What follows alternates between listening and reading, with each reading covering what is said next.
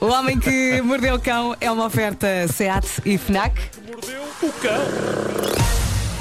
Título deste episódio: Limonada no asfalto, tristeza em Las Vegas.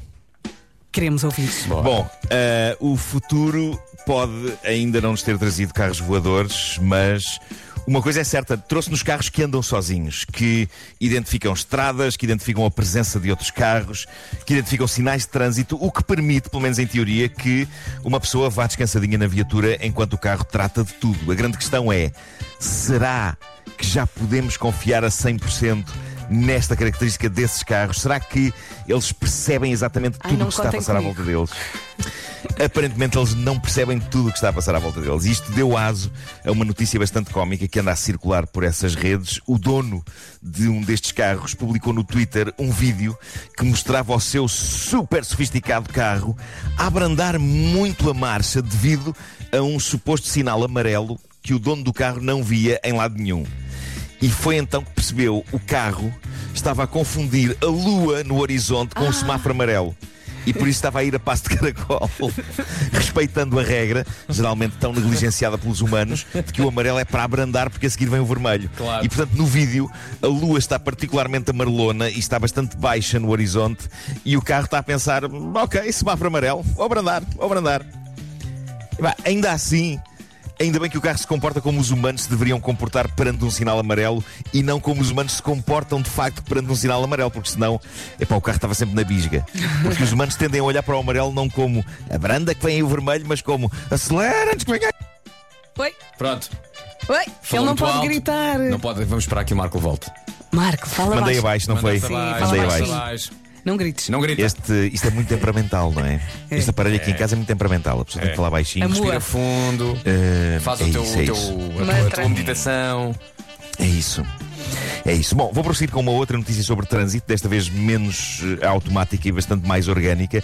Uma senhora na América provocou deliberada e conscientemente um bloqueio no trânsito. Ela criou uma barricada ali.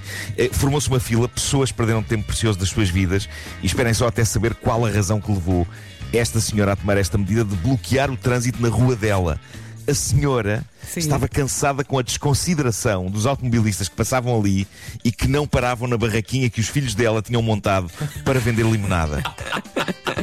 Uma daquelas instituições de bairro americanas Claro. para a altura do verão. E então, em fúria, a senhora decidiu bloquear o trânsito para obrigar as pessoas a comprar limonada às crianças. O mundo é dos O que é fenomenal. É fenomenal, mas mais fenomenal foi, O que é que ela ela ter fez? feito um post no Facebook. O que o quê? O que é que ela fez fisicamente? Pô- Pôs umas barreiras, criou o quê? Sabes? Pôs umas barreiras, pôs umas Pronto, ok, barreiras. tá feito. E plantou-se ela própria também no meio da estrada. Foi tudo.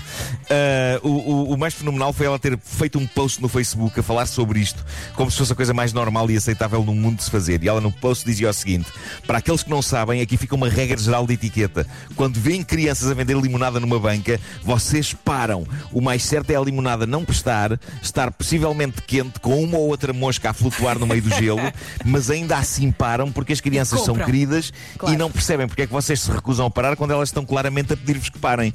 A dada altura tive de montar uma barricada e bloquear a estrada para que ligassem às minhas crianças e nunca deveria ter de chegar a este ponto. Sejam melhores cidadãos.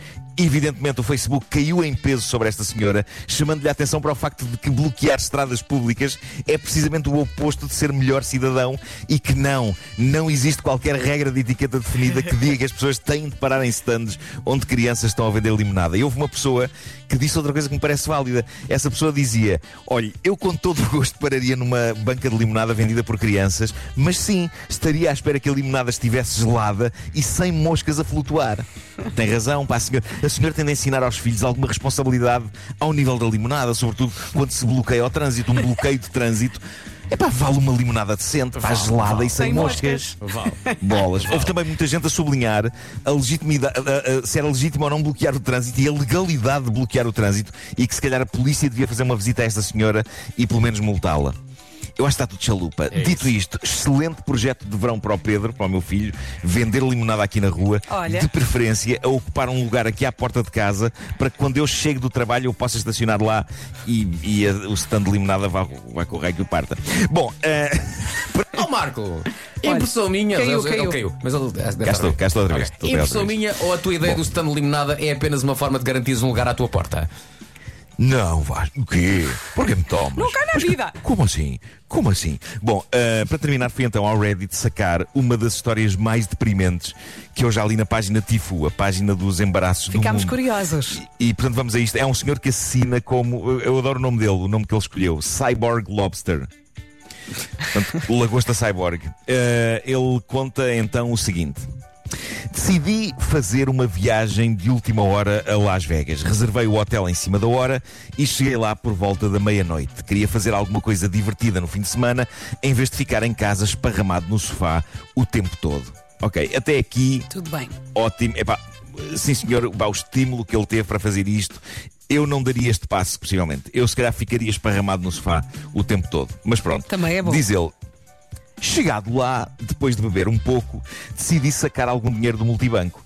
Ao passar pelas slot machines, reparo numa miúda a olhar para mim e a sorrir. Desviei o meu olhar, mas quando voltei a olhar, reparei que ela continuava a olhar para mim.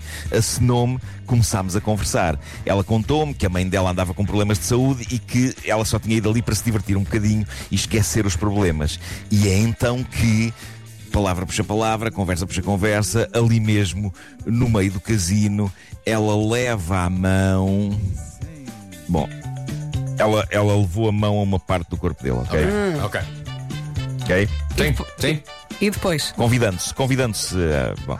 E diz ele: Bom, eu já não estava com uma mulher há algum tempo, por isso pensei, vamos a isso. Uma aventura e depois vamos cada um para seu lado. Chegamos ao quarto, diz ele, e eu digo: Ouve, tu não estás só em busca de um lugar onde passar a noite, pois não? E ela diz: Não, não, que eu vivo aqui em Las Vegas. Eu quero mesmo é divertir-me. Tu já vieste a Las Vegas antes? E eu respondo que sim, e ela diz: Então agora vais conhecer a verdadeira Las Vegas.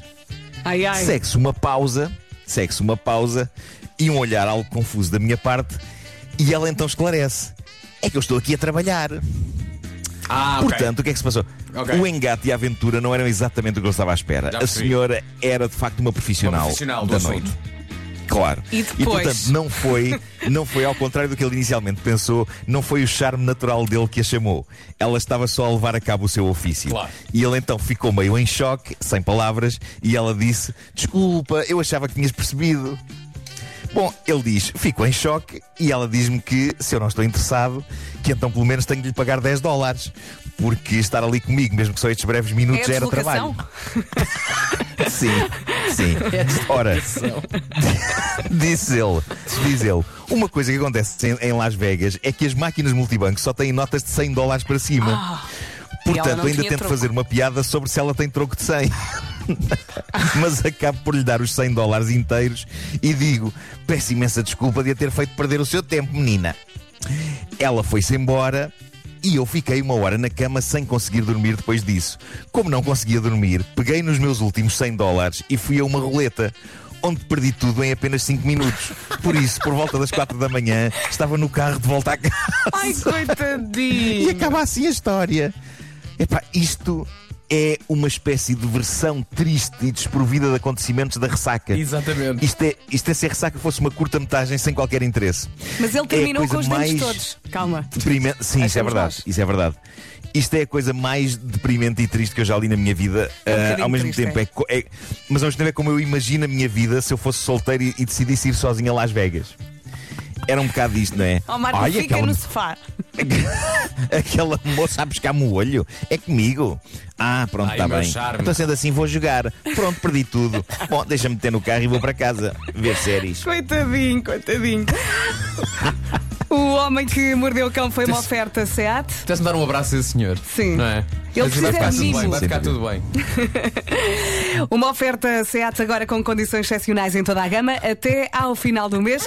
E foi também uma oferta FNAC para cultivar a diferença e novidade. dou-lhe o abraço e esse aqui co cobra-lhe 10 euros. que estes abraços não se pagam sozinhos.